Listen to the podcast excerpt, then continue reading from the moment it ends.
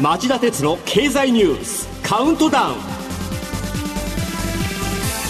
皆さんこんにちは。番組アンカー経済ジャーナリストの町田鉄です。今日もスタジオは僕一人、えー、新型コロナ対策をして放送します。皆さんこんにちは。番組アシスタントの杉浦舞です新型コロナウイルス対策のため今日も私はリモートでの出演です。えー、さて日本時間の今夜 G7 主要7カ国はオンラインで首脳会議を開く予定です。イギリスのジョンソン首相が呼びかけたもので G7 のオンライン首脳会議の開催は去年の4月以来10か ,10 ヶ月ぶりのこと。新型コロナウイルス対策や香港と新疆ウイグル自治区など中国の人権問題、えー、気候変動対策など G7 の国際協調が鍵を握る懸案を話し合うとみられます。ここ最近の G7 といいますと、まあ、特にトランプさんのせいでバラバラになってしまっていた印象があるんですが今回はどうなるんでしょうか、まあ、確かに G7 の不協和音はあらわでしたよねえー、特に、えー、2018年の首脳会議では保護主義と戦うと明記した首脳宣言の取りまとめ直後アメリカ第一主義を掲げていた当時のアメリカ大統領トランプ氏が承認しないとちゃぶ台返し世界は衝撃を受けました、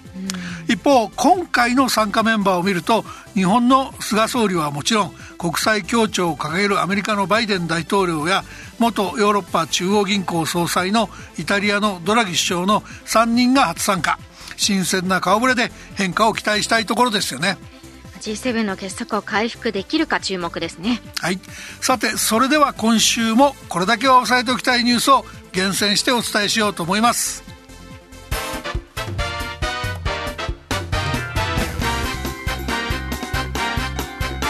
町田経済ニュースカウントダウン。では10位のニュースからいきましょう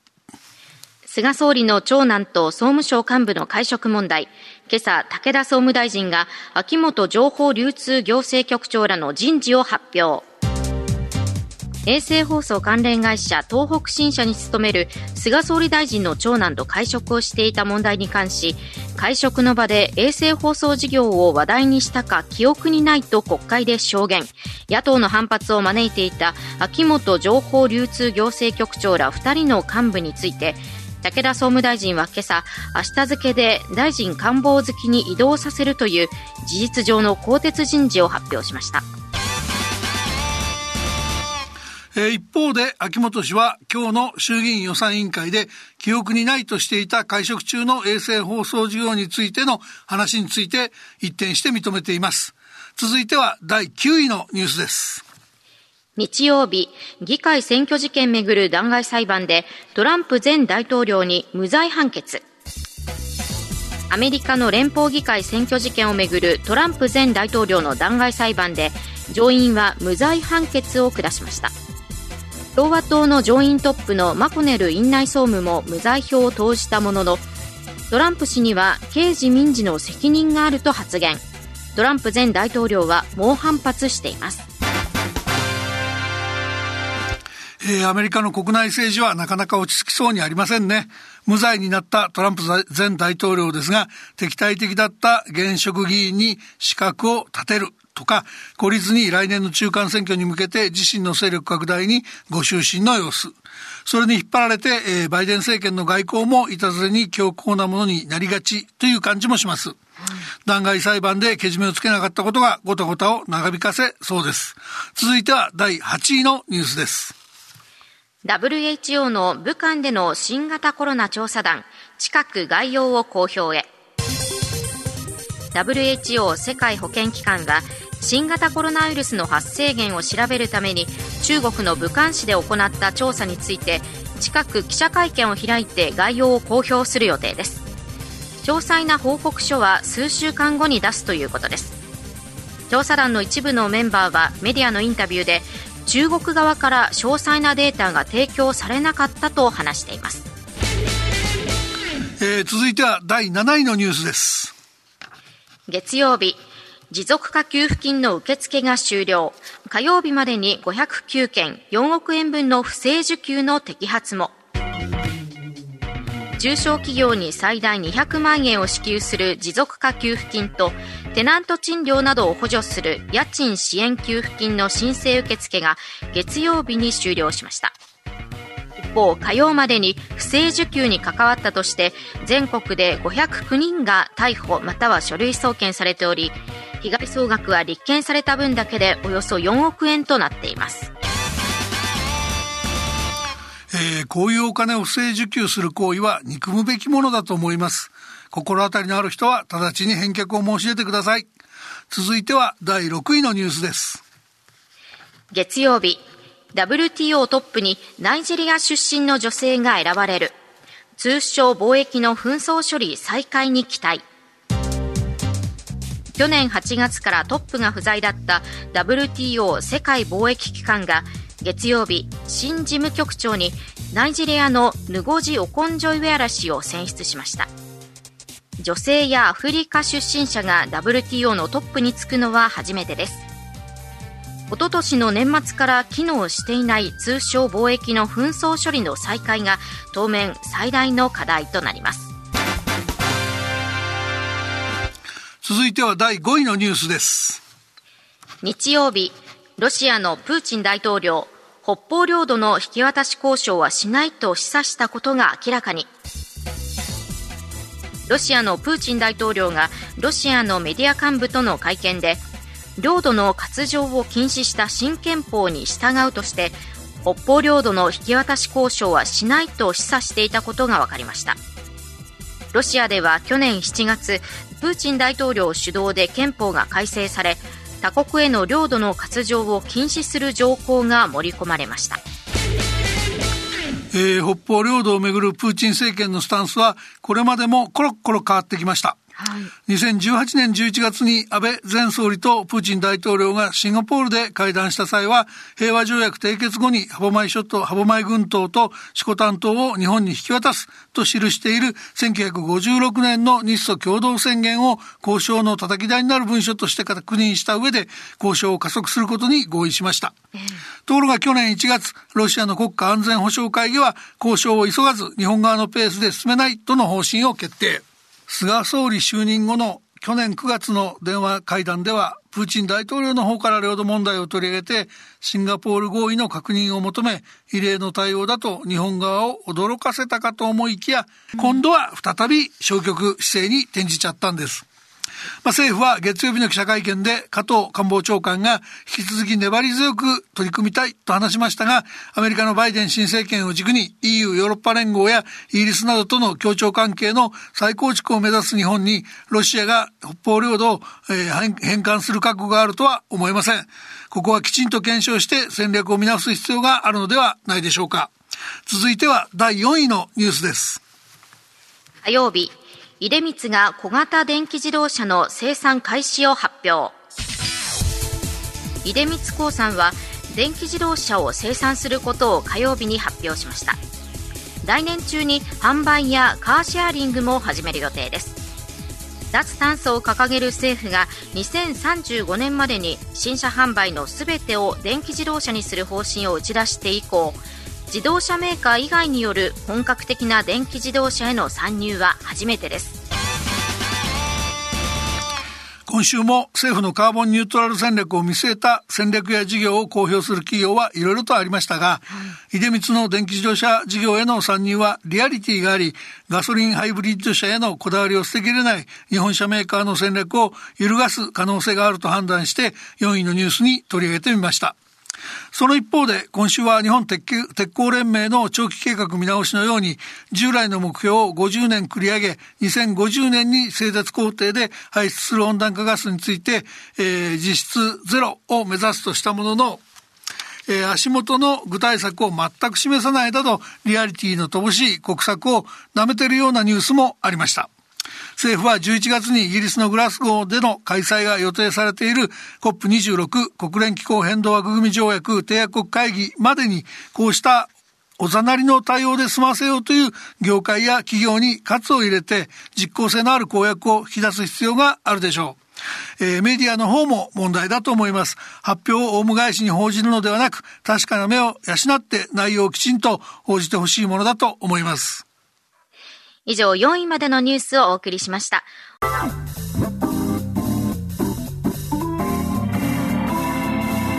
町田鉄の経済ニュースカウントダウン。では3位のニュースです。先週土曜日宮城福島両県で震度6強の地震が発生。東北新幹線は全面復旧までに10日。トヨタ日産の生産にも影響先週土曜日午後11時8分ごろ、宮城県南部、福島県中通りと浜通りで震度6強の地震がありました。地震の影響で運休となっている東北新幹線の那須塩原盛岡間は運行再開が来週になる見通しです。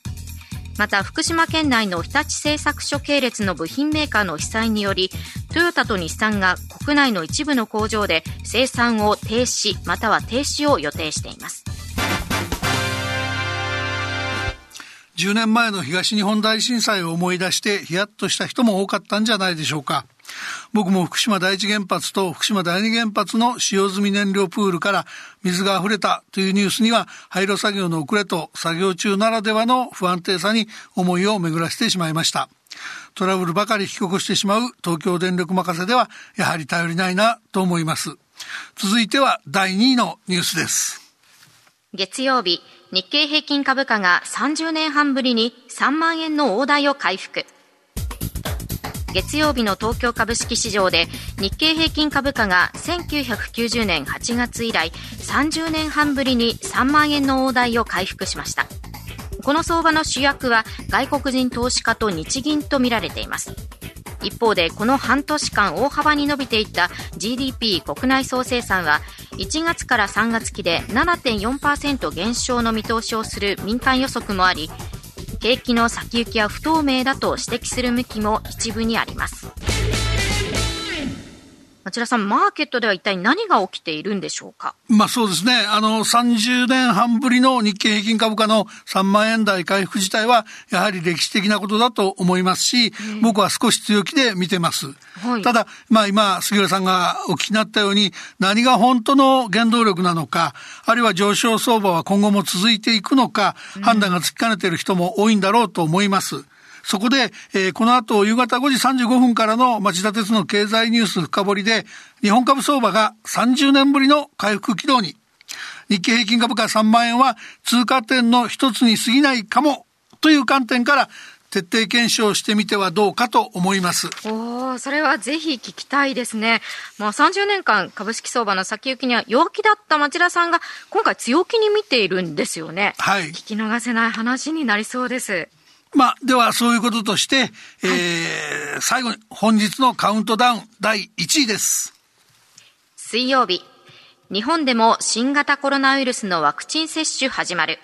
医療従事者が先行、一般向けは4月からの予定。新型コロナウイルスのワクチン接種がようやく日本で始まりました。まずは医療従事者およそ4万人に接種し、このうち2万人については副反応の有無など接種後の健康状況が定期的に公表されます。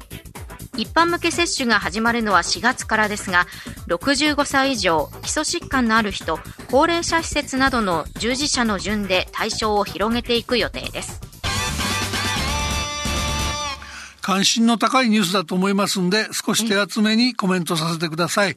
ファイザー製のワクチンを使ってイギリスで接種がスタートしたのは去年の12月8日のことアメリカはその6日遅れでした。で、12月21日には EU、ヨーロッパ連合が承認し、この時点で45カ国が接種可能になってました。アジアや南米でもその後接種が進んでおり、えー、海外では接種を受けた人がすでに数千万人に上るとみられます。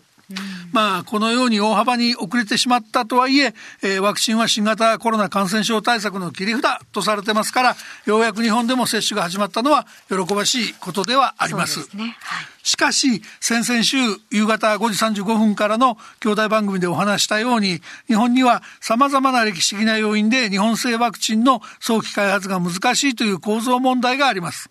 このことは感染症のパンデミックが起きるたびにワクチン、ワクチンナショナリズムで国民の命の危険が増すリスクを、リスクがあることを考えると放置できる問題ではありません。先日国会答弁で菅総理も認めてましたが、直ちにこの問題の解消に取り組む責任が政府にはあります。また、今回接種が始まったワクチンに関しては、輸送や管理の問題だけでなく、接種を受けている人への連絡管理の面で、えー、IT をうまく活用できない日本の弱みが響いて、今後大きな混乱が起きると懸念する声も少なくありません。さらに接種後1日から2日程度は、えー、接種した腕の痛みや頭痛といった副反応に直面する人も少なくないと聞きます。対処法も含めて事前に十分な説明する、説明をする体制を整えてみんなが安心して受けられるように4月に予定されている高齢者の接種に備えてほしいと思います。全国の自治体、自治体関係者や医療関係者の皆さん、えー、大変ご苦労だとは思いますが、くれぐれもよろしくお願いします。以上、町田さんが選んだニュースを10位からカウントダウンで紹介しました。えー、今週もカウントダウンの対象から漏れたニュースが実はたくさんありましたそこで今週は放送後期に変えていくつか見出しだけご紹介しておきたいと思います。杉浦さんお願いします。水曜日アメリカ軍の思いやり予算額が暫定延長で合意。日本の負担は1年間で2000億円に。日本の負担額は維持となりました。続いてこちら。水曜日新型コロナの接触アプリココア。iOS 版の不具合も発覚えー、Android 版にも再び不具合が見つかってます。続いてこちら。木曜日東京オリンピック・パラリンピック組織委員会の橋本新会長が就任会見で理事の女性比率を40%以上に引き上げると決意を表明。そして、えー、世界と共有したいのがこのニュース。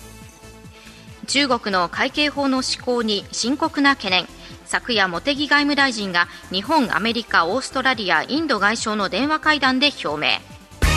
4カ国の外相は中国の力による一方的な現状変更の試みに強く反対することで一致したといいます。そして最後は